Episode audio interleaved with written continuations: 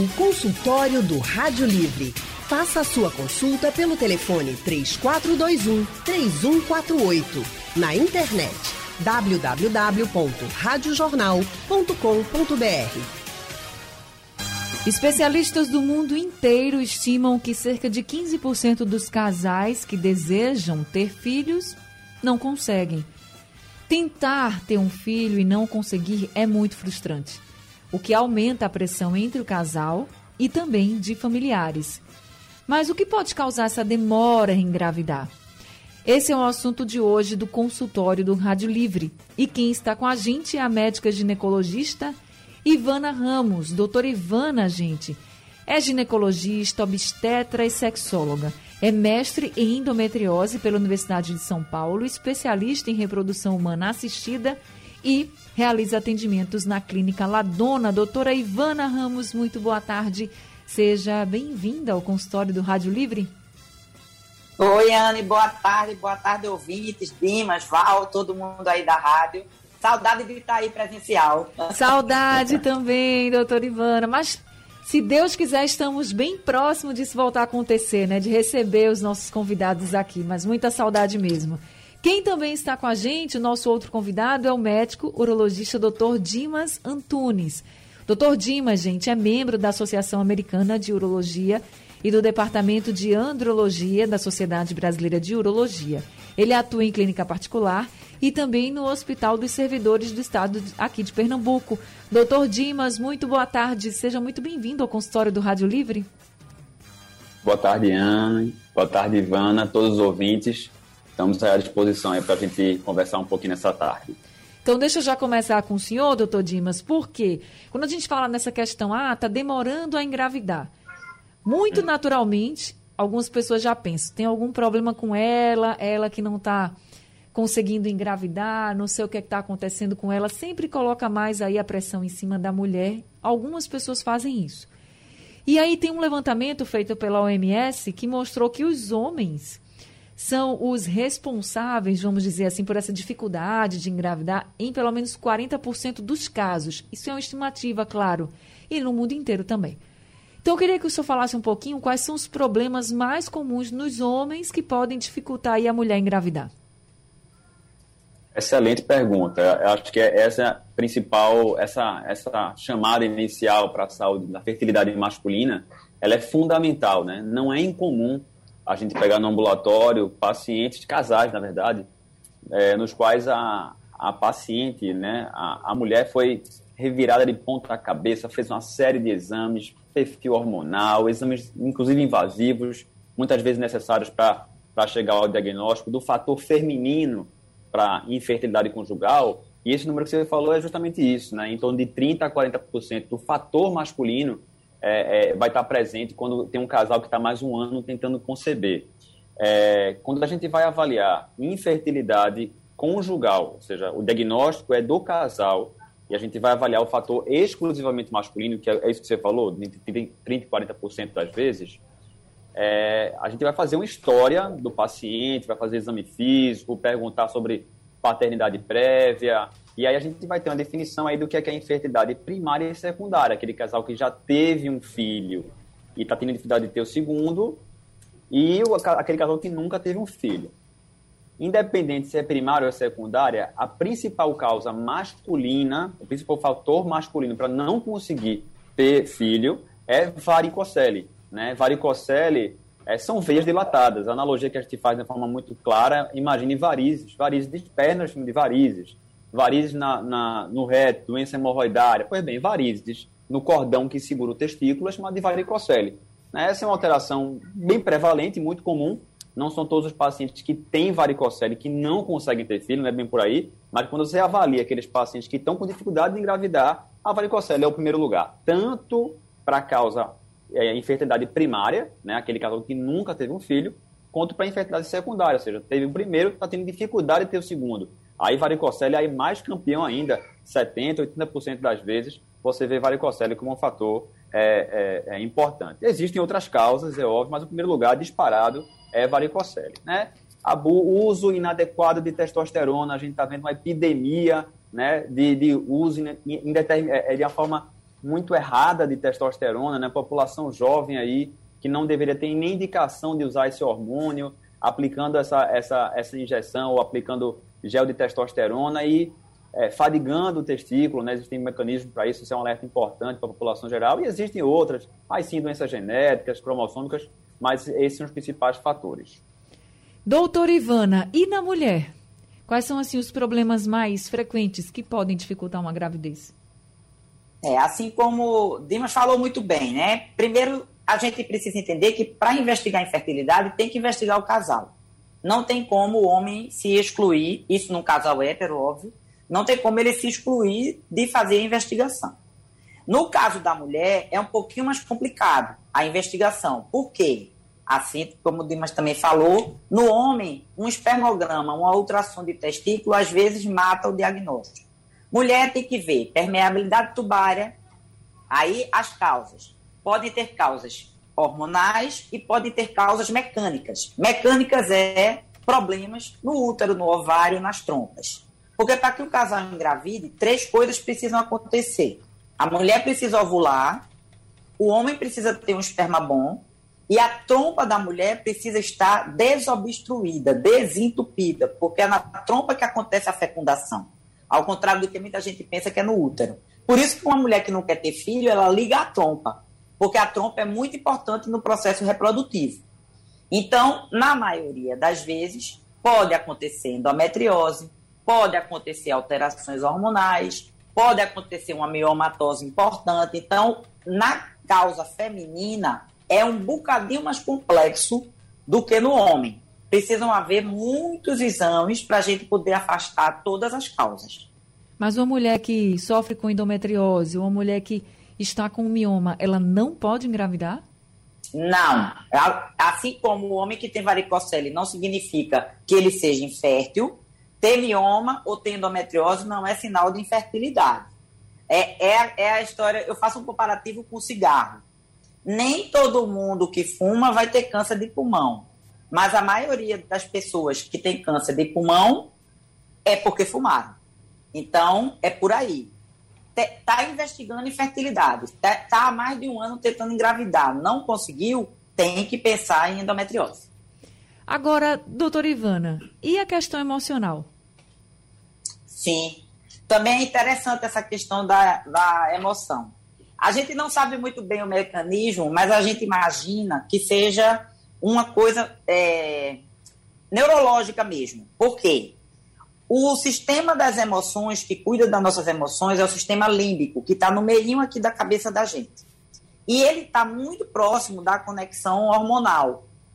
Pode haver uma interferência com a glândula que produz hormônios, que está no meio da cabeça da gente, que é a hipófise, e por neurotransmissão, a gente acredita que isso pode, inclusive, provocar, por exemplo, suspensão de menstruação, mulheres que ficam sem menstruar por conta de, de problemas emocionais e atrapalhar também na reprodução.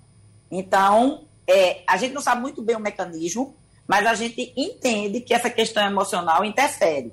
Muitos casais, por exemplo, fazem um tratamento, tem o que a gente chama de infertilidade sem causa aparente, ou seja, foi feita toda a investigação, o casal está ok e não consegue engravidar ou adota um bebê, ou, ou tem um animalzinho de estimação, ou faz um tratamento para engravidar e não consegue engravidar, então dá meio que um tempo para poder se recuperar emocionalmente, financeiramente, e de repente a gravidez acontece. É então, se... isso é muito comum. Quem trabalha com reprodução vê isso todo dia. É como se mudasse o foco. Exatamente. Só que é muito difícil você dizer isso à pessoa, Sim. né? Oh, muda o foco. Muito difícil mesmo. Por isso tô... que às vezes o apoio, o apoio psicológico é importante, entendeu? Às vezes o casal precisa de terapia, precisa falar sobre o assunto, né? Para poder dividir essa angústia, porque é muito angustiante.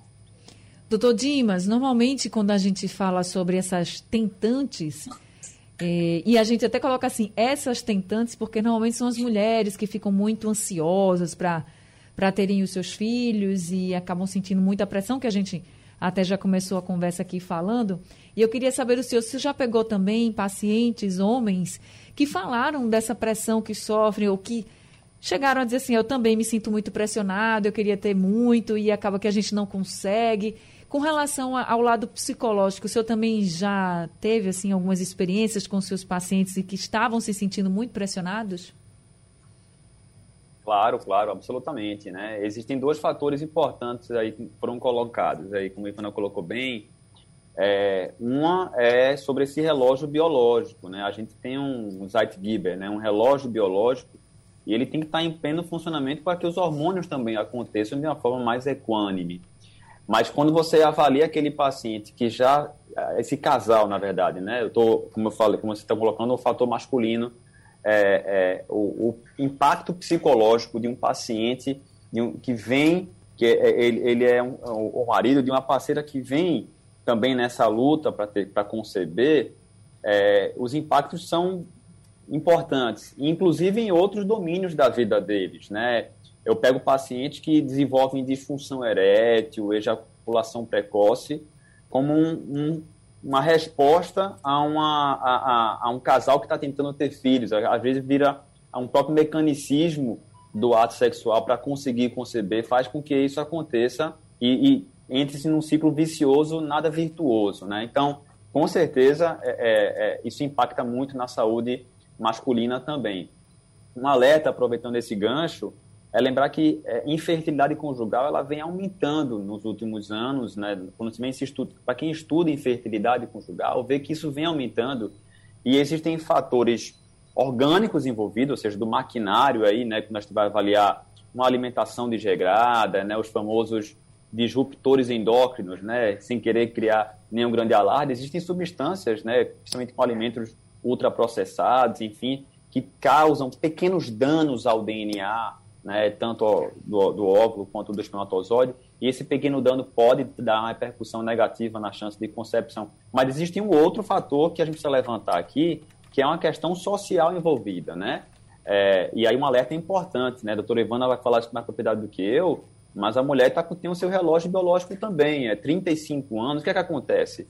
É, os casais ficam se programando demais para que o momento perfeito chegue e, na verdade, não existe um grande momento perfeito. Eu, muitas vezes eu pego isso, às vezes chega um casal, a, a, a mulher já está com 37, 36 anos, defendendo mestrado, doutorado, conseguindo uma posição melhor no emprego e para, para, para. Mas, assim, a gente tem que pensar também que não existe um momento perfeito, nunca vai existir um momento perfeito. Então, para qualquer casal que pensa em conceber, avaliação de fertilidade conjugal, de como é que está o potencial fértil do casal, do casal, não precisa esperar estar tá um ano ou dois anos tentando ter filho. Quer avaliar? Passa em consulta com teu ginecologista, com teu urologista, já vai vendo como é que estão as taxas hormonais, o que é que pode estar de errado na tua alimentação, no teu dia a dia, que eventualmente pode impactar no longo prazo. Então, um casal que acabou de casar, por exemplo, é, pode ser avaliado, ele não precisa esperar o dano estar tá feito. Né? Então, isso é uma outra mensagem importante para ser colocada. O senhor falou do relógio biológico feminino. No caso do homem, tem esse relógio biológico também? Tem, né? É, é, o relógio biológico masculino, né? Ele, em relação à produção de espermatozoide, né? Todos os homens, com o passar do tempo, eles têm um decréscimo, têm uma queda da sua produção de testosterona, mas isso é variável de acordo com a população. Por exemplo, em relação à testosterona, que é o hormônio masculino, que é produzido pelo testículo, é, cerca de 20% dos homens a partir dos 60 anos, 30% a partir dos 70, têm níveis baixos de testosterona. É óbvio que se houver algum outro fator de agravo para a produção desses hormônios, pode acontecer antes, como, por exemplo, diabetes, síndrome metabólica, que é aquele paciente obeso, pertence aquele pacotinho que faz mal para o coração, vai fazer mal para o testículo também. É, em relação à produção de espermatozoide, existe também um decréscimo ao longo do tempo. É óbvio que aquele paciente que tem um fator de agravo, por exemplo, como a gente colocou, varicocele, essa queda ela é mais rápida, né? Aquele paciente que faz abuso, cigarro, né? O cigarro, cannabis, né? Maconha tem um fator terrível sobre a produção de espermatozoide. E quando a gente fala em espermatozoide, é, é para cada safra, vamos dizer assim, é em torno de três meses. Ou seja, qualquer coisa que você faça de bom ou de ruim para a saúde testicular, isso vai impactar por pelo menos três meses na produção de espermatozoide. Vou dar um exemplo aqui paciente está lá com varicocele, eu identifiquei que ele está com varicocele, está com uma produção ruim de espermatozoides, a gente fez uma correção microcirúrgica e reverteu. Não vai ser do dia para a noite que vai melhorar. Três, seis meses, nove meses. Então, esse tempo é, é, é, é um pouquinho mais lento. É mais uma razão porque os casais devem procurar previamente os profissionais. Quer dizer, você não, não se consegue uma receita de bolo do dia para a noite. O paciente, a paciente do sexo feminino tem que ser plenamente investigada, né? Uma forma até muito mais complexa do que o fator masculino. Então, em relação a responder a sua pergunta, sim, esse decreto é um pouco mais lento do que o das mulheres. Aí, no caso das mulheres, seria 35 anos. A gente sabe que a medicina está avançando e, claro, que a gente tem mulheres até com mais idade que estão tendo filhos. Pode ser até um pouco mais.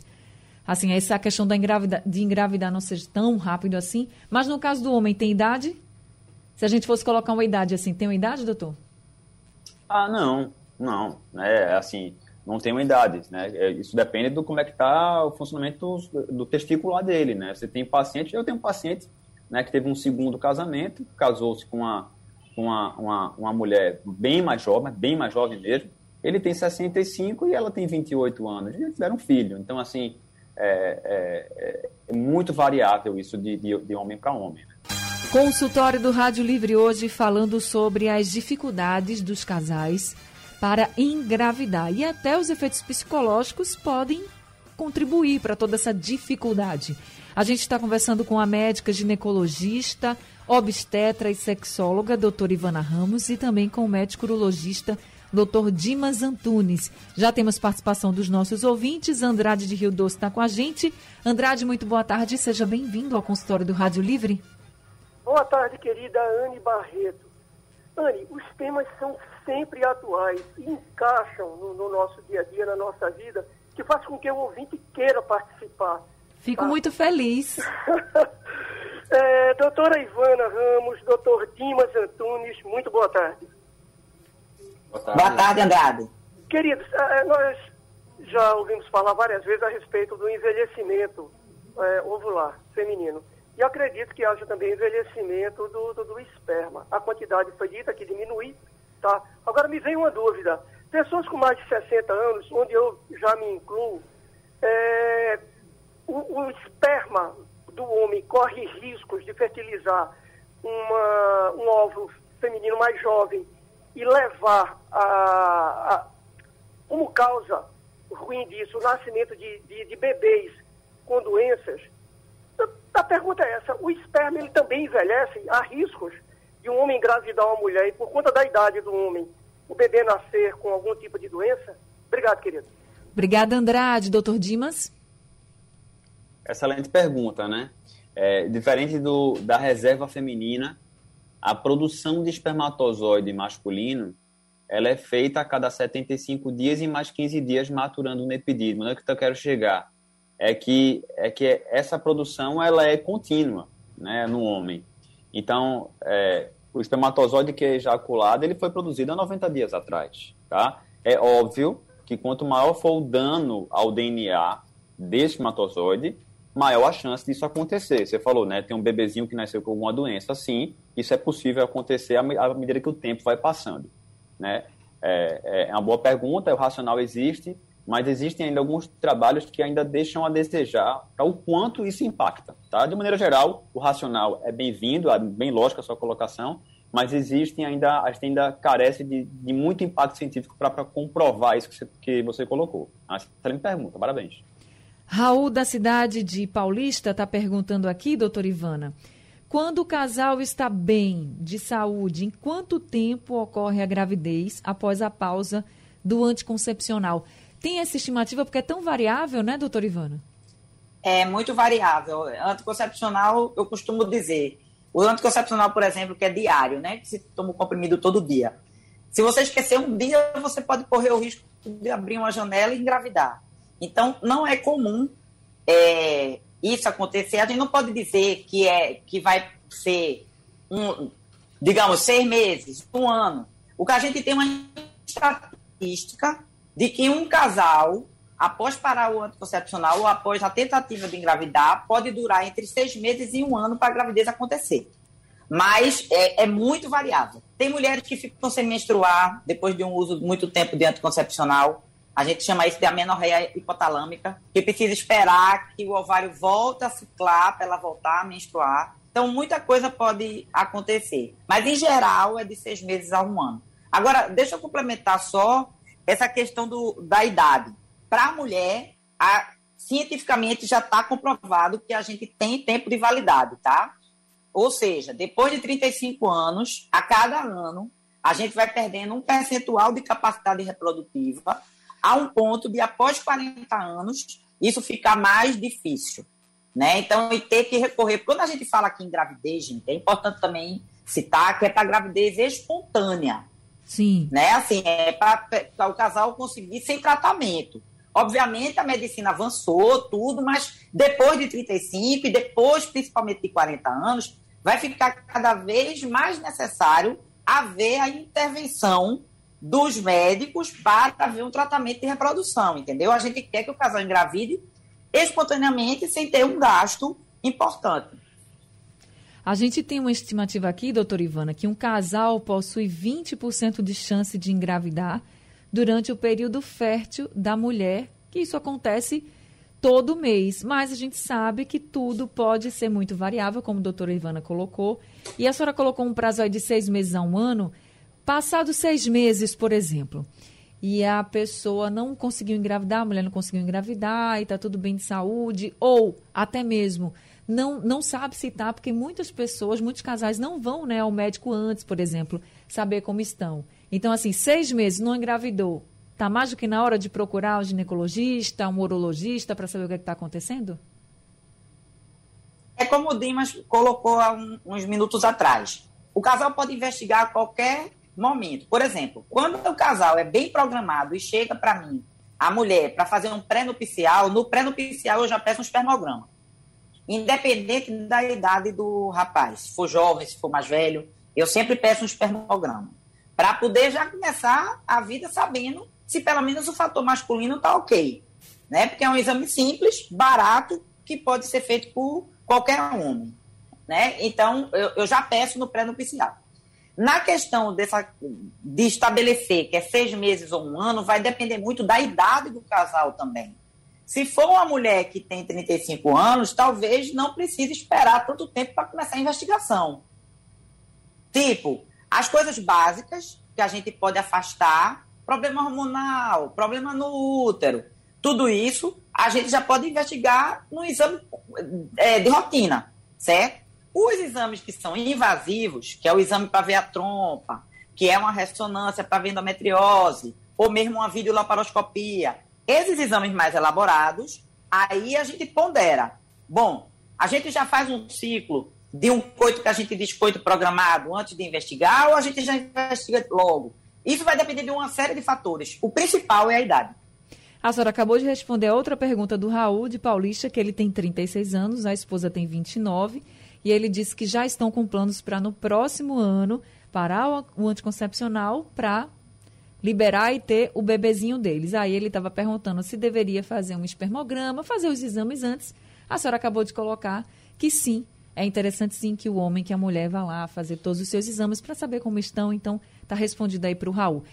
O consultório do Rádio Livre hoje está falando sobre os problemas que podem dificultar na hora de engravidar e problemas relacionados ao casal e também problemas emocionais.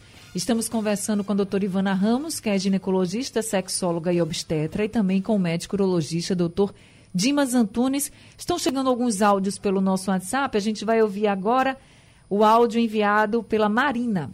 Oi, Ana, boa tarde, é Marina. Eu queria saber, Ana, por que não existe idade para o homem e para a mulher existe?